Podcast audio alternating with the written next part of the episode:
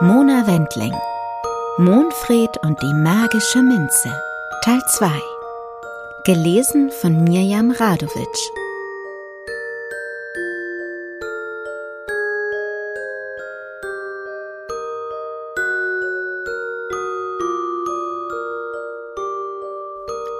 Mit Anbruch der Dunkelheit hatte sich Monfred in eine Wolke verwandelt. In Windeseile legte er auf diese Weise die weitesten Entfernungen zurück, und das innerhalb nur eines Abends. Er raste durch den nächtlichen Sternenhimmel. Manchmal umkreiste er dabei die ganze Welt, um einem einzigen Kind eines der verzauberten Blätter zu bringen, für das der darin enthaltene Traum bestimmt war. Sein heutiges Ziel lag näher. Dennoch gestaltete sich sein Flug beschwerlicher als sonst. Igitt, mit diesem Regen mache ich was mit. Den hat doch bestimmt wieder dieser verdonnerte Blitzbert gezaubert.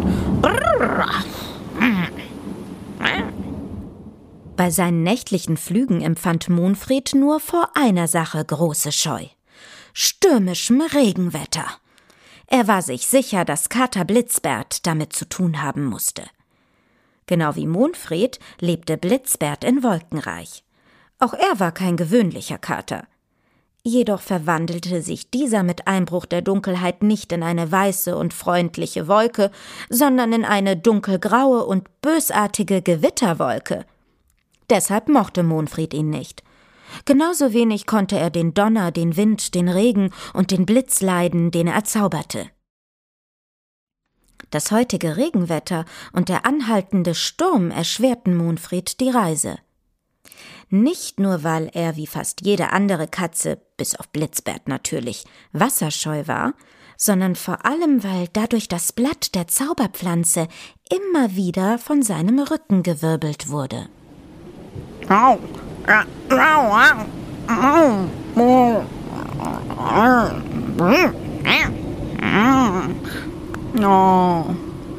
oh nein, jetzt ist das Blatt weg.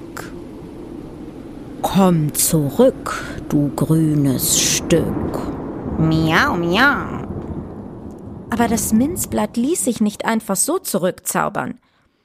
Gefangen in Blitzberts Sturm wirbelte es weiter herum, flog nach oben, nach unten und drehte sich ständig im Kreis. Monfred machte es ihm nach, schließlich wollte es nicht aus den Augen verlieren. Gleichzeitig wurde ihm ganz schön schwindelig. Oh, ich muss irgendwie gegen diesen verdonnerten, blitzbärtigen äh, Sturm ankommen. Monfred fasste das Minzblatt einen Moment lang ins Auge. Als es sich in der perfekten Drehung befand, nahm er Anschwung und flog mit all seinen Wolkenkräften und geöffnetem Mund darauf zu, um es zu fangen. Oh!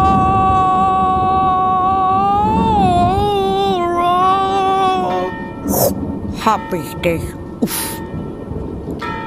Jetzt nur noch an der Kirche vorbei bis zum Ende der Straße und dann sind wir da. Und dort war sie. Eine alte Villa am Stadtrand von Mauerfeld. Aufgrund des Regens und den vielen herumfliegenden Herbstblättern sah man nur die Umrisse des wunderschönen und riesigen Hauses. Dennoch erspähte Monfred von weiter Entfernung etwas Flimmerndes am Rande des Gartens. Immer noch im rasenden Flugtempo und dem Minzblatt im Mund näherte er sich der Lichtquelle. Er versuchte langsamer zu werden, ohne Erfolg. Der dicke Kater schoss auf den Boden und wirbelte dabei Unmengen von Laub auf. Dann rutschte er durch den Gemüsegarten der Weidenstets und wurde schließlich durch seine wolkenweichen Rundungen abgefedert, die gegen einen Hügel frisch aufgeschütteter Erde prallten. Das Minzblatt hätte er vor Schreck dabei beinahe heruntergeschluckt. Oh! Oh!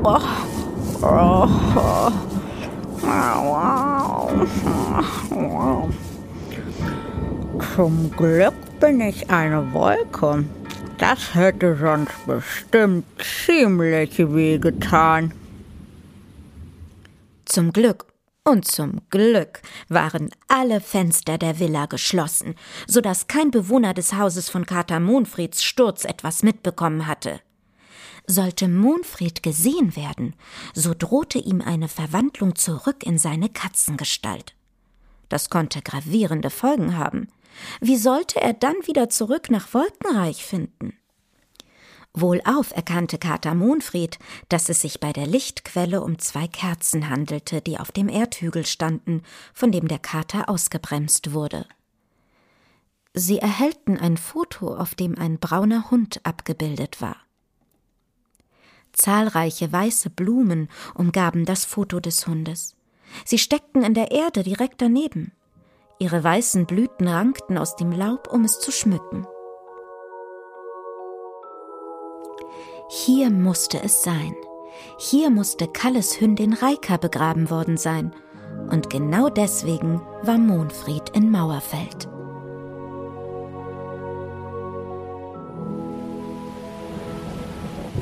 Mau.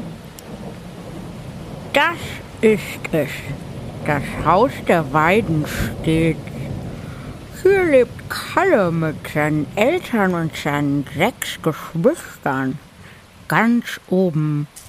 Dort muss sein Zimmer sein.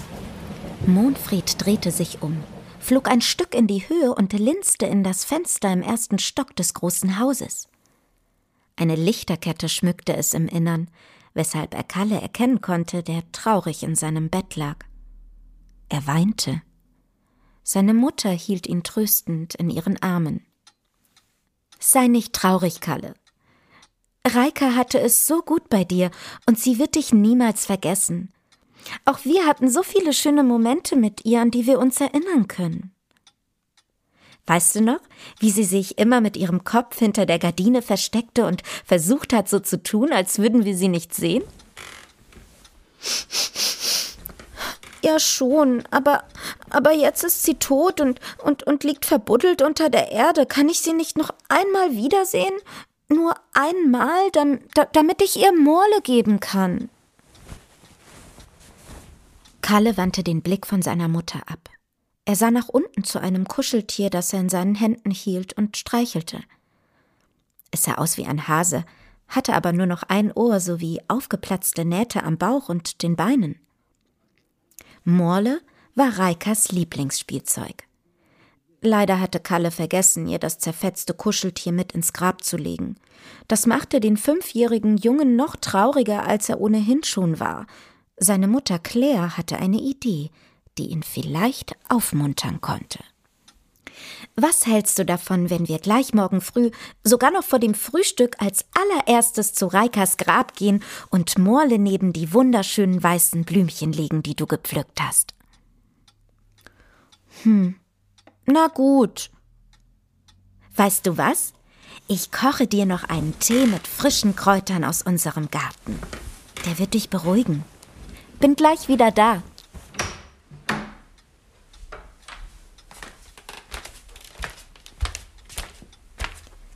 Monfred, der die Unterhaltung verfolgen konnte, erschrak. Er sah Claire aus dem Zimmer gehen. Nun hatte er nicht mehr viel Zeit, um seinem Auftrag gerecht zu werden. Bevor Kalle die Augen schloss, musste er mit dem Blatt in Berührung kommen, egal wie. Mamo, jetzt aber schnell. Ich muss zusehen, dass Claire einen Aufguss mit meiner Mau magischen Minze macht. Außerdem. Er schüttelte das Minzblatt über dem Grab aus. Viele kleine Minzsamen verteilten sich darauf. Dann flog er schnell wie der Wind in Richtung des Küchenfensters, das sich auf der anderen Seite des Hauses befand. Wow, nicht schon wieder. Mau. Das Küchenfenster war leicht gekippt und der geöffnete Schlitz so klein, dass durch ihn noch nicht einmal eine Hand gepasst hätte schon gar nicht ein dicker Kater, der sich in eine noch dickere Wolke verwandelt hatte. Deshalb nahm Monfried ganz tief Luft und pustete das grüne Kraut zur Öffnung hin.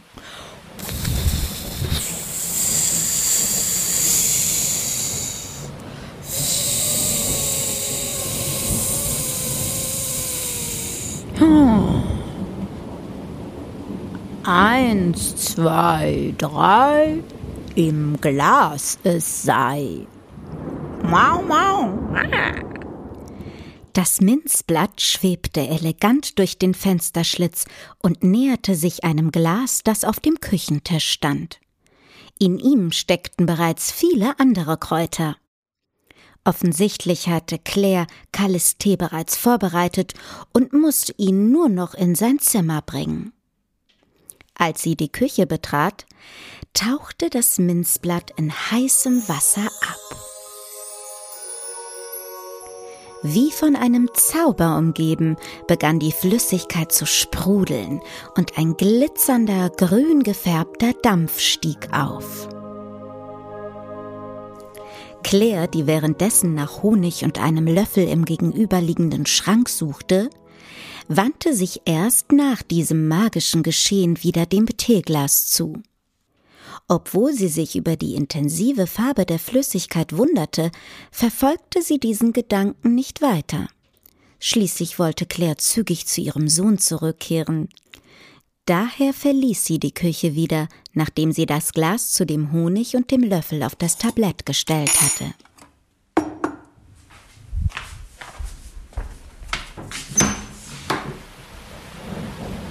Geschafft. Mau. Kalle erwartete seine Mutter bereits sehnsüchtig, denn die Einsamkeit setzte ihm an diesem Abend zu. War es doch Reika, die jede Nacht im Körbchen neben seinem Bett wachte.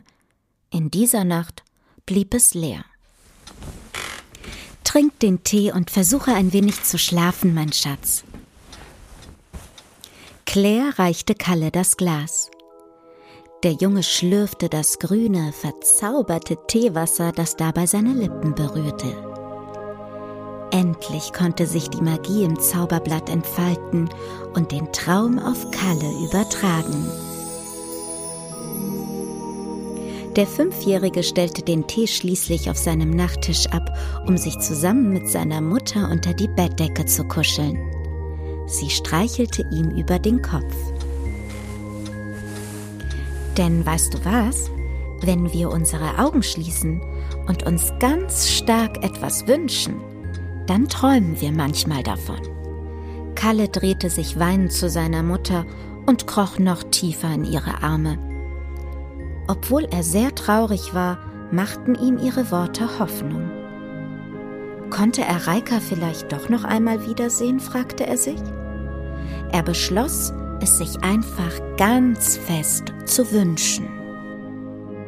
Mit diesem Gedanken wurde er ruhiger, sein Atem langsamer und seine Augen immer schwerer.